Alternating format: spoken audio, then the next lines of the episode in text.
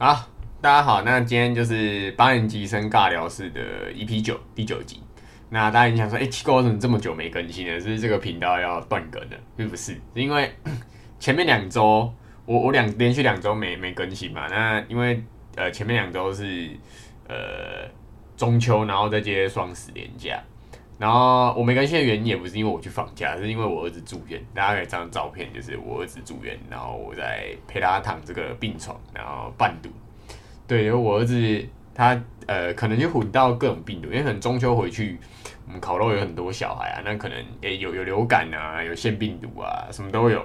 然后他又又上吐下泻，然后又又发高烧，一直高烧不退。然后其实他然后来验出来还有那个什么沙门氏杆菌，然后我们就在想说，诶、是不是吃了什么不干净的？有可能是烤肉没烤熟之类，或者是吃到什么臭蛋之类的。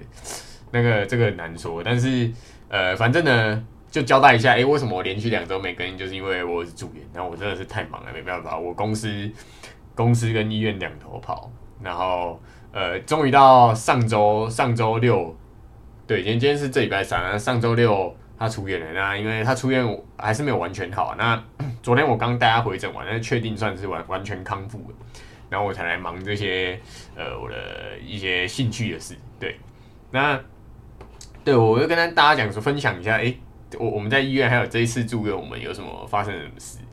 对，那就是因为我就是因为请假嘛，然后陪他，然后长时间陪他，我想说，哎、伴读，然后我真的觉得，哎、伴读这件事啊，就是会让你突然有一天就突然爆发性的回馈，就是他自己会想要一直看书啊，就是哎、诶你拿玩具给他还不要，看电视还不要，他就一直要看书，哎、这我觉得是养成一个非常好的习惯。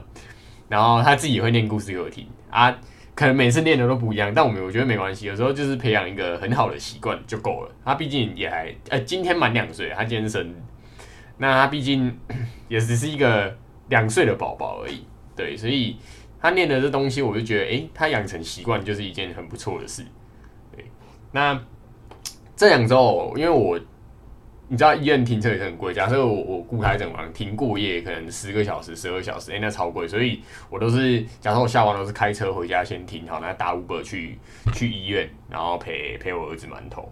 那 这两周我就是常打 Uber 嘛，就是因为每天都这样打嘛，来回跑来回跑，狂打 Uber。那我大概也搭了三三十趟左右。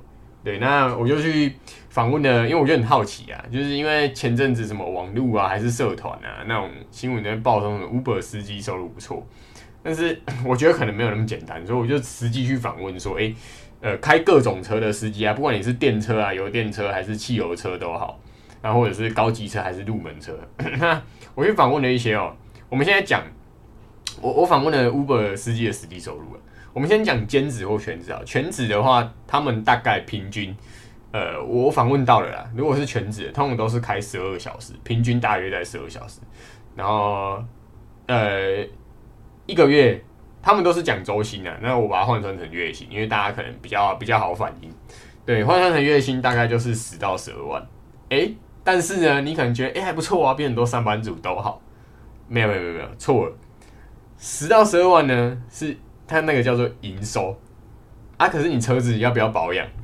你你在 Uber 你公里数一定很高啊，你一天开十二小时的车，公里数应该飙得很快。轮胎换要不要钱？汽车轮胎很贵吧？不是摩托车轮胎啊，汽车轮胎一颗三四千要吧？对，就这你换很便宜的好了啦。对啊，你四颗换下来是一万多块。对，那要不要保险？诶，营业车的保险跟一般自用车保险是不一样，营业车很贵哦、对，虽然说你不用缴呃缴税，营业车是不用缴税，但是其实保险换算下去也差不多，因为保险变得比较贵，所以你不要以为没缴税就比较省，其实不会，因为保险费变贵。那这个这这部分就差不多。那油钱，他说，呃，像他像他营收十几万好了，他油钱大概会占三万，啊，你车子要不要折旧？对，他说扣一扣呢，呃，十几万扣下，其实你要打七折，我们算十万打七折，所以实际上你只会赚七万。那你真的觉得这样还多吗？你一天开十二小时，一般上班族是上班八小时，那你一天开十二小时，其实你工时很高，而且像他们这种全职开，其实不太敢休假。然后你基本上像像我访问到那种一个月呃赚十几万的大哥，他大概一个月就休一两天而已，尤其是年假绝对不休，年假绝对跑到底。对，那对你，你这样想，你觉得还高吗？你要知道，你一天开车十到十二小时在车上，那个风险是非常非常高的。你都最好都不要去查撞到。对，那个你要知道，就是三宝很多那种什么，像我自己平常开自用车，我就很常碰到那种笑哎，就是方向灯可能打右转，然后我已经靠着右转车道很近了，那个车那个车道的距离已经几乎是不可能转，可是就是我摩托车看到方向灯。正常人啊，正常人就是看到方向灯，人家打右转，你是不是应该减速让他先转？啊，不是，我都已经提前可能五十公尺先打好了。啊，不是，他就他看到方向灯就直接往方向灯方向冲。对，所以其实，在路上的时候很多不像我平常开自用车，我就是诶在满头上下班，或者是假日偶尔载他出去玩嘛。对，那像我大部分在市区跑，就算我去拜访客户好了，那我也不太喜欢开车，因为要找停车位麻烦，所以我都是直接打 Uber。所以，像我们平常这样自用车开，都会碰到一堆三宝那更不用说那种职业司机，一天开十到十二小时。对，所以其实没有想象中好赚。然后我问说，哎，那开电动车会比较好赚吗？电动车油电或汽油？对我又问了这个议题。我相信这个大家也很好奇。那电动车确实电费非常省，但有一个问题，如果你们是保险业务员，应该知道我在讲什么。特斯拉只有少数几家公司愿意承保，而且保费超贵。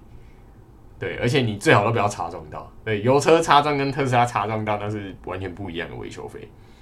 对，然后这也是一个问题。那我访问下来，我总结一下，我整理下来的一些重点。其实，呃，假设你是全职跑十几小时，你买电车会比较划算，或是油电。但是，如果你是兼职跑，还是汽油车比较划算，因为你电车当下买的价格就比较高。我我们随便举好了，就 Toyota Altis 好了。油电的跟汽油版，那个光是新车买下去，那个总价就已经不一样。那你想一下，你那个总价下去，你要花更久的时间去回本，那再也是折旧问题。对，那对，反正呃，我整理下来就是，司机给我的回馈大部分都是，假设你是全职跑十几个小时的，一天跑十几小时，电车确实比较好的。但是如果你只是兼职，或者是你没有想要一天跑十几小时，诶，可能汽油车或是油电还是会比较好一点。对，然后。我问了一下，哎，那高级车跟入门车有没有差？因为大部分我们做到的，呃，像像我自己啊，我不会特别去叫什么尊龙啊，但有时候可能就是会做到进口车嘛。那最常做到就是 Lexus 的 ES 系列，或者是呃宾士的可能呃之类的，但是都不会是很很高档的，不都应该说不会是很都是偏比较偏入门的啦。就算是进口车，比较偏入门。然后我就问那些司机说，哎，那开高级车开入门车？收入会有差吗？我整理一下，因为我访问的基数算很大，我就说我我每天都搭，然后一天可能搭不止一趟，因为我可能来回公司跑，然后又跑医院，那狂搭 Uber 的状况下，然后加上我平常做业务，其实有时候办完客户本来就会搭，所以我访问的基数应该不算小。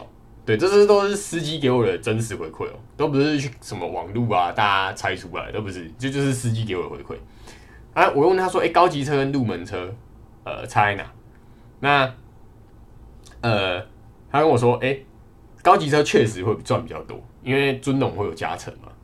那而且有时候客人会调车，但是其实换算下来，呃，因为高级车你本身买的总价比较可能要买到两三百嘛，对，可能两百多啊。可是你好，你最常我们最常做到头塔 artist 一台车就是八十万内有找嘛，不对，那你买那个总价就有差，所以那个折旧当然也不一样。对啊，他们就问我说，他们就跟我说，哎。营收确实比较高，但是扣完所有成本之后，净利，对，尽力是一回事，尽力其实差不多，对，所以呢，给大家一个一个想法，其实，呃，高级车尽力下来其实没有比较高，那这样很明显就是为什么，计程车这职业司机不是笨蛋嘛？为什么头塔满街跑，头塔入门车满街跑的原因就在这边。啊，既然尽力差不多，那买那么高档的车干嘛？你不是要花更更久的时间去回本？对，因为你总价就比较高嘛。对，然后这是我访问这些 Uber 司机，呃，给我的一些给我一些回馈了。然后，对，刚啊离题，对，刚刚有讲到，呃，就是我去医院雇我儿子馒头，然后你会发现我们两个。如果你现在是听看 YT 的，你现在就看到我们两个姿势一模一样，大家翘二郎腿跟我一起看书。对，因为我觉得身教很重要，就是这个年纪的小孩哦，其实爸爸陪伴，呃，他们其实你用你用骂的，用用用碎念的都没有用。我觉得他就是直接学大人行为。所以如果你觉得你的小孩很欢乐、很难过、很暴躁，其实你可能要稍微看一下自己是不是就是这样。因为我觉得我我自己在顾小孩啊，对我当然不是什么育儿专家，就我自己来观察我自己的小孩，我儿子来看，其实小孩这个这个时间点呢，真的就是身教。我不得不说，就是身教。那对，然后对，这是。我我们那时候在急诊嘛，那他那时候真的严重，就是他半夜发高烧，然后呃，我们正常不呃发烧是三十八点五度以上才会吃退烧，对他吃完，他不到十分钟飙到四十度，然后我们那一天真的是吓到，他就热痉挛，然后你知道热痉挛就是他会整个两眼就是上吊，然后整个反白，然后口吐白沫，然后开始抽搐，看我们看到真的快吓死了，因为我们那天是打就。打打一九叫救护车，然后急诊室送他去医院，然后那时候就呃带氧气罩，然后但后来比较稳定，装绷定嘛，还是会带氧气罩，然后呃反正就是我就陪他在医院，然后那时候真的是我真的是人生跑马灯，我从来从小到大没有这么紧张过，真的是知道就是当爸就是看到小孩这样，我靠我整个心在绞痛，对，那对，然后这次住院啊，就是我再次的体验到。就是为什么，呃，新生儿就是一出来，一生出来，你最好十天内保险这件事是非常重要，因为那时候十天内是不用检检，你就是可以直接保。那像馒头那时候一出生，那时候在月中第一个月超扯的，就发烧送医院。那时候他其实新生儿保费很便宜啊，像我儿子一一年大概两万多块的保费，那可能可以保两三家。对，像像我儿子就是直接保三家保险。那那时候。新生的 第一个第二个月吧，忘记第一个还是第二个月，就就去住住住医院了。那那时候那时候住医院，就保费请下来，其实就已经快要抵掉第一年保费一半。那像这一次看哦，随便住两个礼拜就一万七千多。对我还没算后来回诊门诊费用，就是单纯就是住住这两周多两个多礼拜就花了一万七千多。那如果你没保险，其实但但对。很多上班族来说，因为台湾平均薪资四万多还五万吧，上次主机处不知道公布出来多少，我有点忘记确切的数字。哎，就已经在家门诊回诊什么，你大概就接近你呃三分之一以上的月薪了。如果一般上班族一次要付这个，我觉得可能有点硬。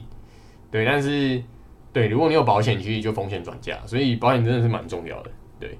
啊，但这没什么好说的，就是找到对的保险业务员帮你做专业的规划是很不错的。对，因为很多人，我我当然不排除，其实任何行业都有啦。我知道很多人以前对保险业务员印象不好，是因为他们都推那些对他们薪奖金比较有利的产品，但可能不一定适合每个人。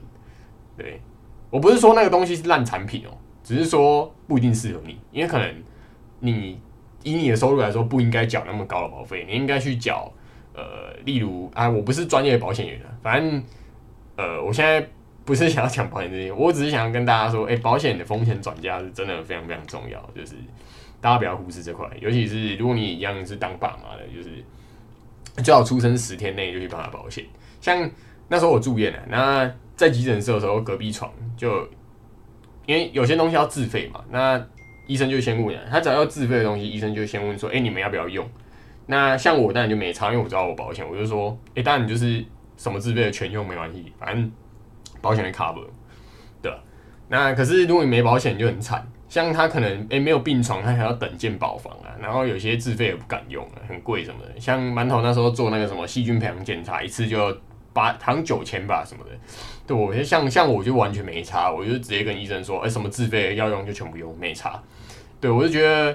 像当爸妈，我们都希望是给小孩最好，所以，呃，没保险，以前的人可能保险观念没那么好，但我觉得现在年轻人可能比较听得进去，就是，呃，你可能会觉得没用到就浪费，每年就缴掉那个钱就是投水里。假设他是没有保价金的保单的话，当然有些时候保价金，但那个保费就会不一样。那可是呢，当你用到的时候，我就会觉得啊，还好我有保，就是我不想要为了东省西省，然后我小孩没有用到什么，对啊。哎，这就是我想表达的。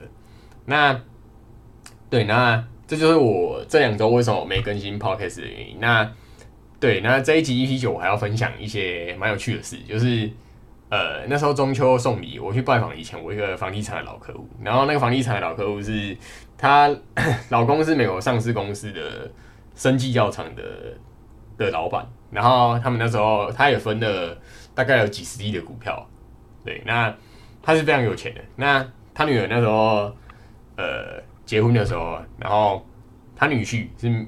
没有工作，也一样是海外留学回来。那家里有钱嘛，可能也不需要不需要你工作嘛。就是反正他女儿跟女婿都没有工作，然后对，然后他他女婿很喜欢打电动。然后那时候他们结婚的时候，我那个客户就赞助他女婿。对你现在听一定觉得很爽，就是房子他赞助，车子直接买一台特斯拉当他们结婚礼物。对，那他女婿要开公司，对，丈母娘要赞助，对，然后。然后这个老客户那时候我去中车送礼的时候，他就跟我抱怨说：“哎，年轻人怎么这样啊？三分钟热度。”他那时候打那个电竞，然后我看他做的好像还不错，我就出了几百万帮他开一间直播公司的课，直播公司，然后让他去播那些什么电竞什么的，对，然后让他去打电动，看能不能打出一个名堂来。然后结果呢，他那那天我去送礼的时候，他就跟我说：“哎，我那真的觉得年轻人三分钟热度。”他打电动打一打，然后开那个直播公司，然后播一播也不播了。然后，呃，我就跟他说，就是当兴趣呀变成工作时，就可能就会走位。就是你今天很喜欢打电动，但是可能当它变成强制性工作，就是你一天要打十个小时的时候，你可能就不觉得这件事有趣。对我知道很多人可能就会觉得兴趣当工作很爽，但是。像我自己的经验呢，其实并不是这样。对我以前觉得旅游很爽，然后我大学的时候，那时候前几集有讲过，我们那时候开和我开旅行社，就对，反正就是一个宅男。对啊，有兴趣自己去听前几集。那反正呢，就是兴趣变成工作的时候，不见得会跟你想的一样。所以，呃，我觉得。呃，工作就是工作，就是你就要把事情做完。对我来说啦，以我自己对工作的态度，就是觉得说，哎，没有什么，有没有？应该说，对我来说，我做一个工作就是跟兴趣没有太大关系。就是我觉得，呃，我不讨厌，然后赚得到钱，对我来说就可以了。然后我就跟他说，啊，我知道啊，因为他可能，因为你看，有钱是你帮他出开公司，我就跟我那个客户讲，我说钱是你出的，他当然就是觉得，哎，反正没差，赔了也也 OK 啊，就他不会痛啊。然后他可能，他就很多人出国留学，他家里可能本身也就不错，所以他可能对钱也就没有太不像我们的。我们如果开公司，我们一定是每天被钱追着跑啊。公司没有盈利，我们头就很痛，压力很大啊。员工的薪水怎么办？对啊，可是他就不是这样嘛。我就说，而且再也是很多产业都是有风口的，就是你现在看那些什么台上那些电竞大直播主，那些打电动很屌的那些流量很大的，他们那些都是前几批进去的啦。然后或者是 Y 呃 YouTuber 那时候大家竞争者还没那么多的时候进去做的，就是其实很多产业也不只是用 YouTuber 或自媒体，其实前几批进去的当然都不错，第二批第一批可能赚赚到爆，第二批可能还不错，第三批可能还可以，大家到后面就是大内卷了。其实任何行业都这样，你只要不是切入的时间早，除非你特别突出，不然你基本上后面切进去的就是大内卷。对你竞争的太多，现在人人都是 YouTube 啊人家手机拿了就可以拍啊。对啊，如果你没有你的影片没有特别屌，你题材没特别好，你没有特别精致，你凭什么觉得你可以脱颖而出？对，然后再是现实世界龟兔赛跑，呃，就我的观察来说啦，就是兔子不一定像那个寓言故事一样，就它真的会跑到觉得甩人家很远，它就去休息，它它不见得会偷懒。现实世界的兔子可能是非常非常，它明明就很强，然后已经很甩你三条街。但现实世界的兔子，就我观察，很多那种强者兔子，其实也是拼命的跑，就是你乌龟怎么追都追不上。那对，所以就是这样。有时候你要站在对，但兔子怎么赢乌龟啊？没有乌龟怎么赢兔子？其实这件事很简单。如果在水里比，所以假设呢，你觉得这个领域不行，你有没有办法在一个你很擅长的领域跟别人比较？对你如果是乌龟啦，你在陆地上你。再怎么努力，你就会跑不赢兔子啊，这很正常嘛。啊，如果那个兔子又不偷懒的话，你怎么可能跑赢它？很简单，你就是要挑市场，就是挑你挑你擅长的东西去跟人家比。对，所以像我就跟他说，哎，啊你女婿打电动没有打特别强啊？好，假设你你去打什么？我们以前我那个年代是世纪帝国啊，我不知道现在在比什么，因为我已经没有碰电动门球。我自从大学过后，那时候开了加中心跟旅行社，就就没有再碰过电动，那是真的太忙了，因为我大学就没有住家里了，然后什么呃要买什么什么都要靠自己嘛，所以。然后再加上出社会，我那时候结婚买房什么，呃，我是结婚买完房，然后我家里才知道，对，所以我完全没靠家里，所以我们都是被钱追着跑，压力压出来的，对，所以我们都是，呃，我已经不知道现在电动在打什么，反正呢，我想表达的是，现在就我观察来看，现实世界的兔子其实是不会，大部分九成都是不会偷懒，他们是拼命跑，所以假设，呃，你你在陆地上你就是赢不了他，所以你挑对市场就很重要。对挑你擅长的东西去去做，对，反正以前像呃，你你在念书时代，你当学生啊，大家拼的就是谁比较会念书嘛。啊，出社会谁在管你？谁在管你这些？啊，你假设像我，像我以前在在房地产业当业务，我我同梯的有台大博士毕业的，三十几岁啊，然 后我那时候二十二岁刚当兵，我才二十二岁我就进去了，然啊，我做的比他好，然啊，我才管你什么是不是什么顶大生？对，不是说。呃，顶大不好。其实像我儿子，我我以后也会教他说，我希望你好好念书，因为你的选择会比较多。我不我不是想要表达说念顶大一定比较有前途，我只是想要跟他说，因为你当学生就是你的责任，那你的选择就比较多啊。我也不会逼你，不想念就不要念，你的人生你自己负责。对，反正当爸就是你想念我全力支持啊，你不想念那随便你啊。反正以后出社会，你人生是你自己的，对，看你看你要去哪个赛道跟别人比。对，说不定你就是不会念书啊，那也无所谓。对，好，当然就是分享一下，就是兴趣变成工作时，可能就不是跟你想的想象中的一样。对，然后，对，然后再分享一个话题，就是我前阵子啊，应该不是说前阵子，其实这阵子也是，就是有一个名人开店，然后请员工的话题，他说什么？哎，三万还是四万啊？然后都请不到人，然后。底下的那个新闻的留言稿留言区就站得沸沸扬扬的，然后就会正反两派。我想，呃，因为毕竟啊，呃，寿星阶级是大众嘛，对，大众人数当然比较多，所以你可以看到底下十个里面有九个都是在那边表老板，就说啊，你是不会钱开高一点哦，三万请不到人不会四万，四万请不到人不会五万，就薪水问题，像。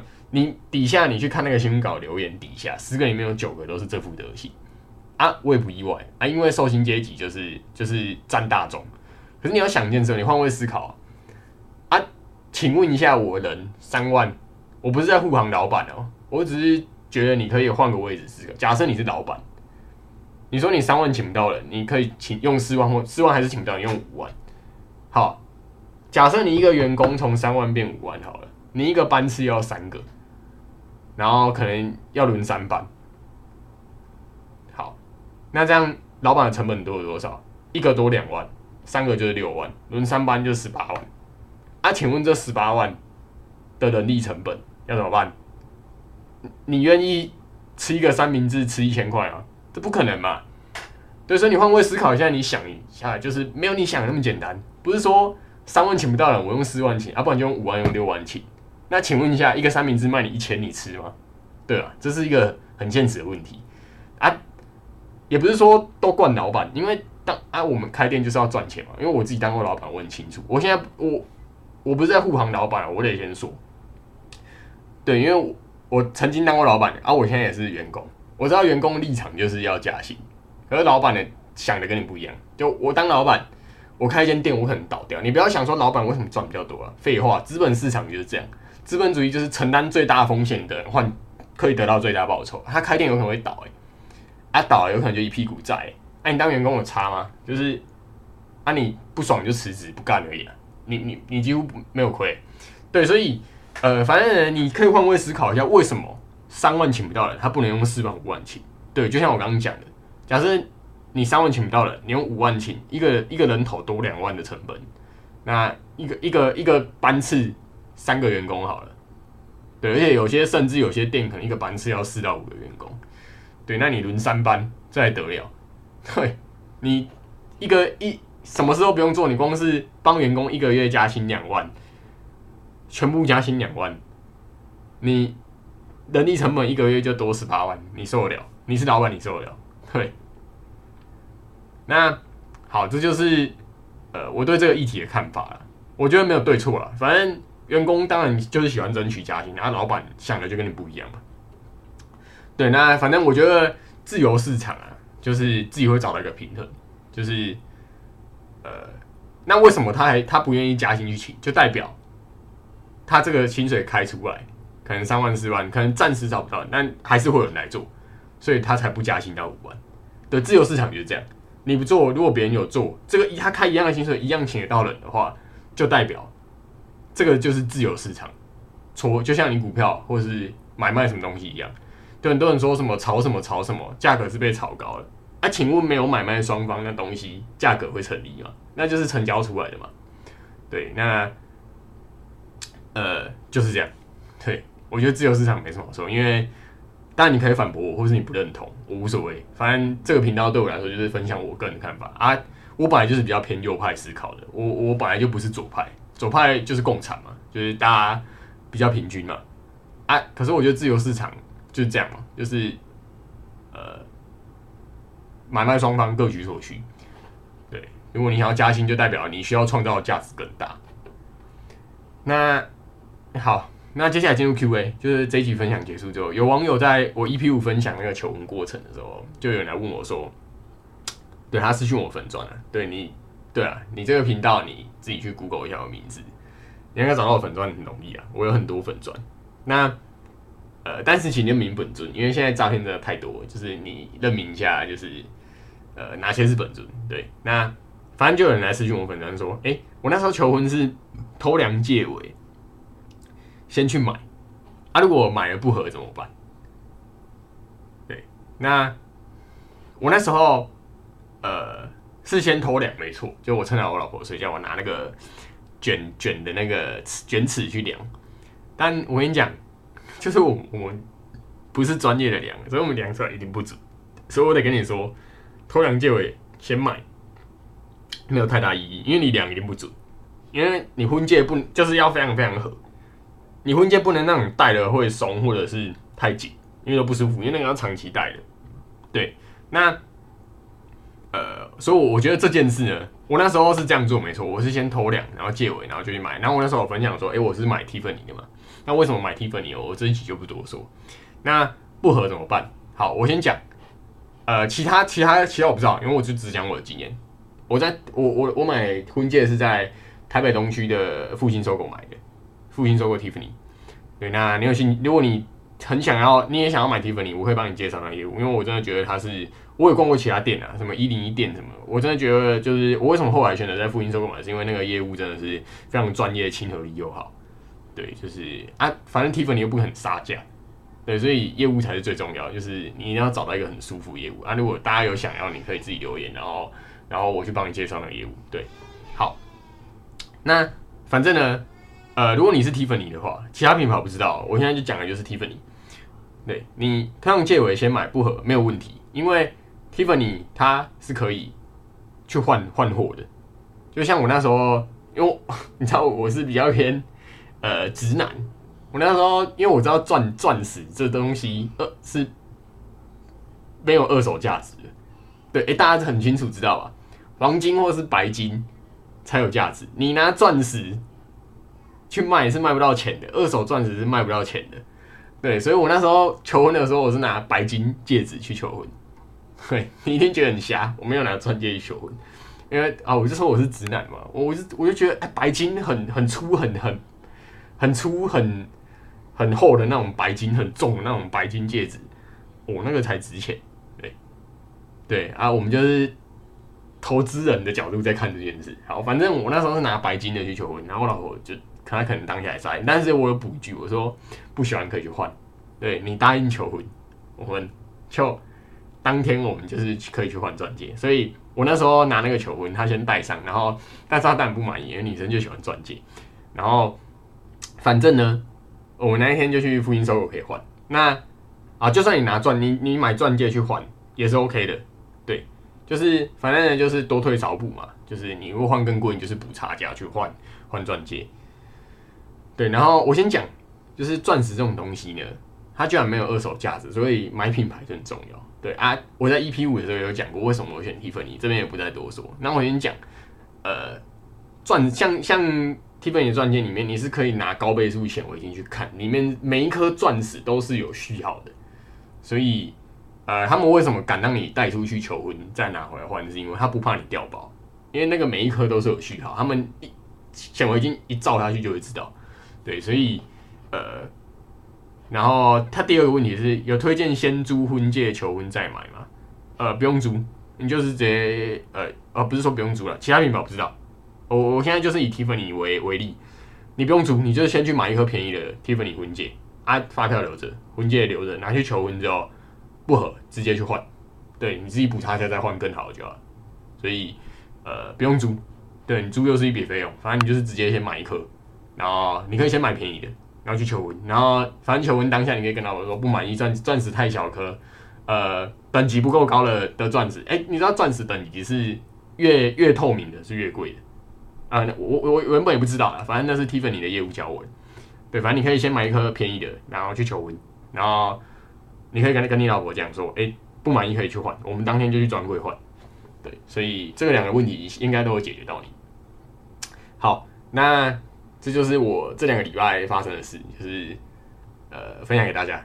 那呃最后最后呃，如果你是看那个，我知道很多人是把 podcast 用用啊，你是看 YouTube，然后把 YouTube 当做 podcast 在听的，对，而且 YouTube 确实也有 podcast 频道。那假设你是其他 podcast，你可能看不到这个画面，那有兴趣你可以自己去 YouTube 看。那有什么问题都可以在 YouTube 那边留言，然后我们会跟你互动，对。哎，对你上那个互动也是私信我们的，其实你可以在 YouTube 留言，我都我每每录下一集我都看上一集的的留言。对，那呃，如果你有兴趣跟我们聊八年级生尬聊室，那这个是社群的 QR code，那我会放在 YouTube 的说明栏。那对，今天这集分享就到这边，谢谢大家。